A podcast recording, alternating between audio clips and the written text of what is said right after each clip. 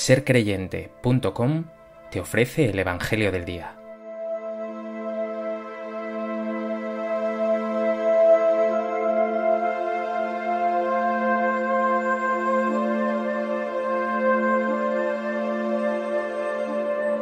Del Evangelio de Mateo. En aquel tiempo dijo Jesús a los sumos sacerdotes y a los ancianos del pueblo, ¿Qué os parece?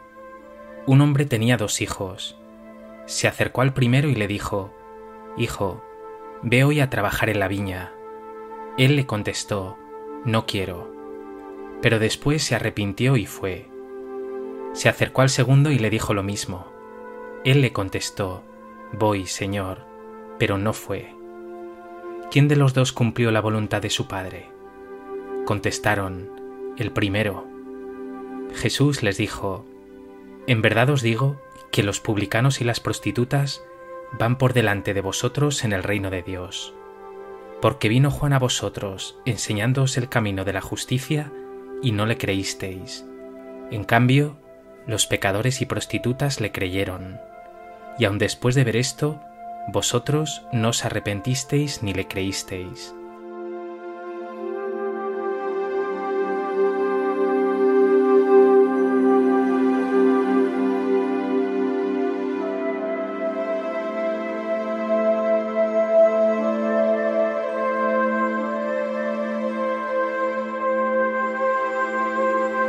El Evangelio de hoy nos ofrece una parábola de Jesús, los hijos enviados por su padre a la viña.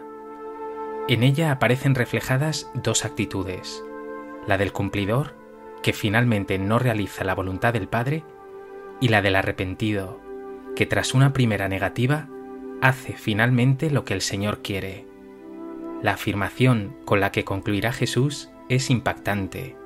Los publicanos y las prostitutas van por delante de vosotros en el reino de Dios.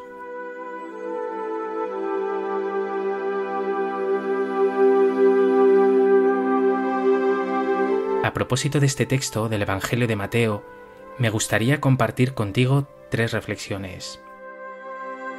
En primer lugar, quiero detenerme un momento en la lógica de la parábola. Nos dice el texto que esta parábola la dirige Jesús a sumos sacerdotes y ancianos, considerados no solo jefes, sino puros y santos por el pueblo. A ellos les dice que un hombre tenía dos hijos. A los dos los mandó a trabajar a su viña. Uno de ellos se negó, pero luego fue. El segundo aceptó, pero luego no fue. Jesús completa este relato con una pregunta. ¿Quién de los dos cumplió la voluntad de su Padre? Es obvio, dirán, que el primero. Está claro que ese hijo que pronto dijo de palabra que iría a la viña y finalmente no fue, son esos mismos sumos sacerdotes y ancianos, escribas y fariseos que le están escuchando, muy prontos a cumplir, a hablar, a juzgar a los otros, pero que finalmente no hacen lo que Dios quiere. Esa actitud la define Jesús unos capítulos atrás, citando al profeta Isaías. Este pueblo me honra con los labios, pero su corazón está lejos de mí. El otro hijo, por su parte, ese primero que se negó pero que finalmente fue a trabajar a la viña, son esos publicanos y prostitutas, esos impuros y pecadores despreciados por la sociedad de su tiempo, que han negado al Padre en un primer momento con su pecado, pero que finalmente se han vuelto a Él y han acogido la palabra de Jesús y su buena noticia, igual que habían acogido la predicación de Juan el Bautista. Detente un momento. ¿Dónde te encuentras tú? ¿Eres de los cumplidores o de esos pecadores perdonados que acaban haciendo la voluntad del Padre?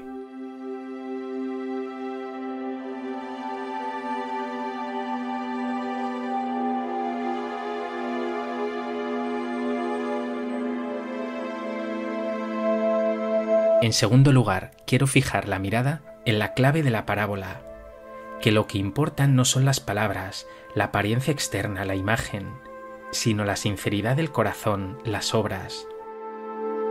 Poco importa que ese hijo diga que irá a la viña si finalmente no va.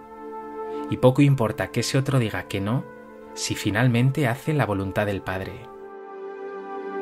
Lo expresa con claridad Jesús en el capítulo 7 de este mismo Evangelio de Mateo. No todo el que me dice Señor, Señor, entrará en el reino de los cielos, sino el que hace la voluntad de mi Padre. La clave, por tanto, está en hacer la voluntad del Padre, que no es otra que convertirse, volverse a Él, vivir con Él, trabajar en su viña, en su reino. Jesús, aludiendo a ese hijo aparentemente desobediente que le contestó primero no quiero, hace hincapié en su actitud posterior. Se arrepintió y fue. Se arrepintió. Hay aquí un punto importante.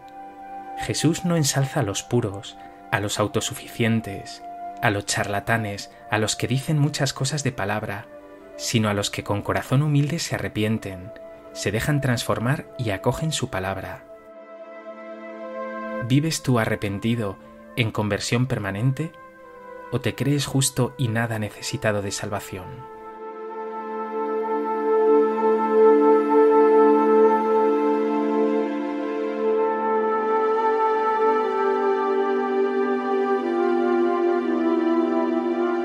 En tercer lugar, no puede uno dejarse de sorprender con esa expresión extremadamente dura que Jesús dirige a esos jefes, esos líderes del pueblo judío. En verdad os digo que los publicanos y las prostitutas van por delante de vosotros en el reino de Dios. Esa frase debió caer como una losa sobre esos hombres que a sí mismos se consideraban salvados, puros, justos. Se preguntarían, ¿cómo es posible que esa escoria de publicanos y prostitutas vayan por delante de nosotros en ese supuesto reino? Pero así es la dinámica del reino de Dios. El reino no es una puerta por la que se entra con méritos, títulos, obras o aparente justicia. No, el reino de Dios es Dios reinando. Y Dios se da como un don. Es ese amor de Dios gratuito que ha de acogerse con humildad y que transforma la vida entera. Entrar en el reino es, por tanto, entrar en una relación nueva con Dios, con Jesús, una relación que consiste en saberse humilde, pecador, necesitado de salvación, pero también y sobre todo, amado hasta la locura, gratuitamente, sobreabundantemente. Está claro así que esos publicanos y pecadores que acogen a Jesús y el amor y el perdón de Dios, ciertamente están adelantando a esos hipócritas que ponen su seguridad en la ley, en sus obras supuestamente justas. Pregúntate tú, ¿vives en este reino de amor y de perdón gratuitos? ¿Llena eso tu vida de alegría y de paz?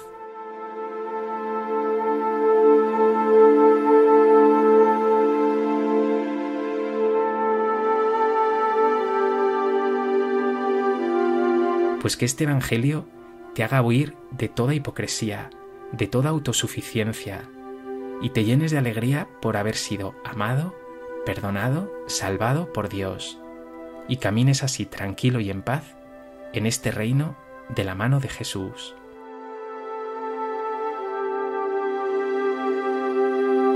Señor Jesús, a veces me creo justo, y mi fidelidad a ti es muy externa, muy de palabra, también en ocasiones he juzgado a mis hermanos.